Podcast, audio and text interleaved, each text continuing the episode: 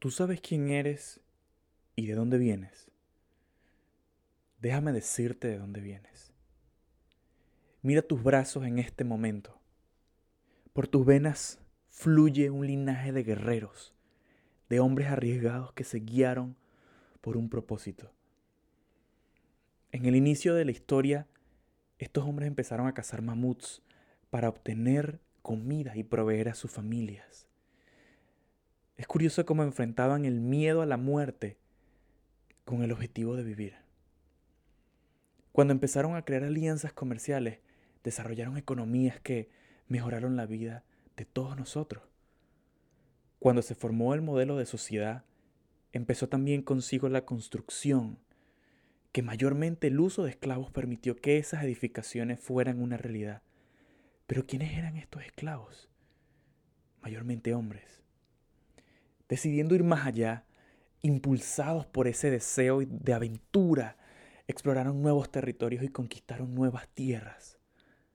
Y luego vinieron las guerras, que eran luchadas mayormente por hombres, quienes con un propósito en la mente y en su core estaban dispuestos a sacrificar su vida para cumplir ese propósito de libertad. Siguieron construyendo y creando, innovando, la sociedad siguió avanzando y el mundo en el que hoy vivimos, las calles, los edificios, los autos, los aviones, fue construido mayormente por hombres. Hombre sinónimo de fuerza, de fortaleza, de propósito, de claridad, de guía. Un hombre no se hace cuando nunca cae, sino cuando se levanta.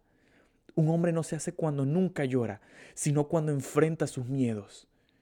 Un hombre no se hace cuando nunca comete errores, sino cuando, a pesar de sus errores, aprende y al menos es una señal de que está tomando decisiones. Un hombre no se hace cuando no es lastimado por la opinión de otros, sino cuando incluso en medio del dolor elige su propósito. ¿Tienes duda de que eres fuerte? Aquiles, Genghis Khan, Napoleón Bonaparte, Simón Bolívar. No pienses en que quieres su fuerza, entiende de que ya la tienes. ¿Tienes duda de ser valiente? Marco Aurelio, Galileo, Jesús de Nazaret. No pienses que tú quieres su valentía, entiende de que ya la tienes. Escúchame, tú no decidiste ser hombre. Dios te creó así y todo lo que has escuchado está dentro de ti. Es tu naturaleza. No tienes que buscarlo, solo tienes que despertarlo, ser consciente de que tú eres lo que estás escuchando. Miren tus brazos otra vez, por favor. Mira tus venas. Y mira cómo fluye tu naturaleza. Tú ya dejaste de ser un niño. Tú ya no eres un joven o un muchacho, tú eres un hombre. Aunque el mundo ha cambiado y, entre comillas, es más pacífico que siglos atrás. El hombre debe expresar su naturaleza de otra forma. Y ahí es donde los negocios juegan un papel fundamental. Porque todo hombre tiene el profundo deseo de pelear una batalla, de vivir una aventura y de rescatar una princesa.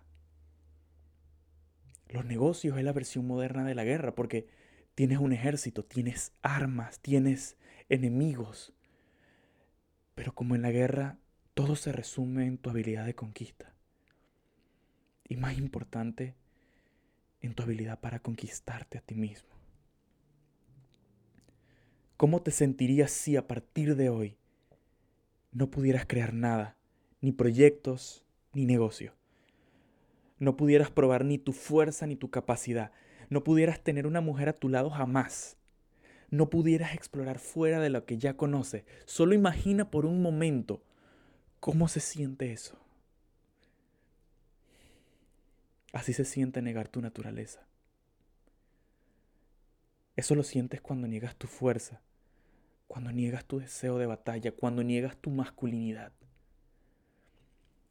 Y la sociedad de hoy honra a los hombres débiles que muestran sus sentimientos con facilidad, que tienen un corazón suave y que son más pacíficos que violentos. Pero ¿acaso eso no suena como la naturaleza de una mujer? ¿Y acaso este mundo no es asombroso? ¿No es precioso por la combinación que hace la naturaleza del hombre y la naturaleza de la mujer? Estoy en contra del estilo de hombre moderno que intenta imponer la sociedad.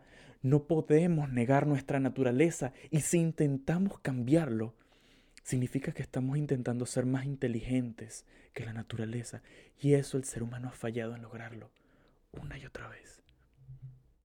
Vuelve a tu naturaleza masculina, no la suprimas, déjala que te guíe, no le tengas miedo y aprende a controlarla. Así podrás luchar tu batalla en tu negocio y en tu vida con las fortalezas que ya Dios puso dentro de ti.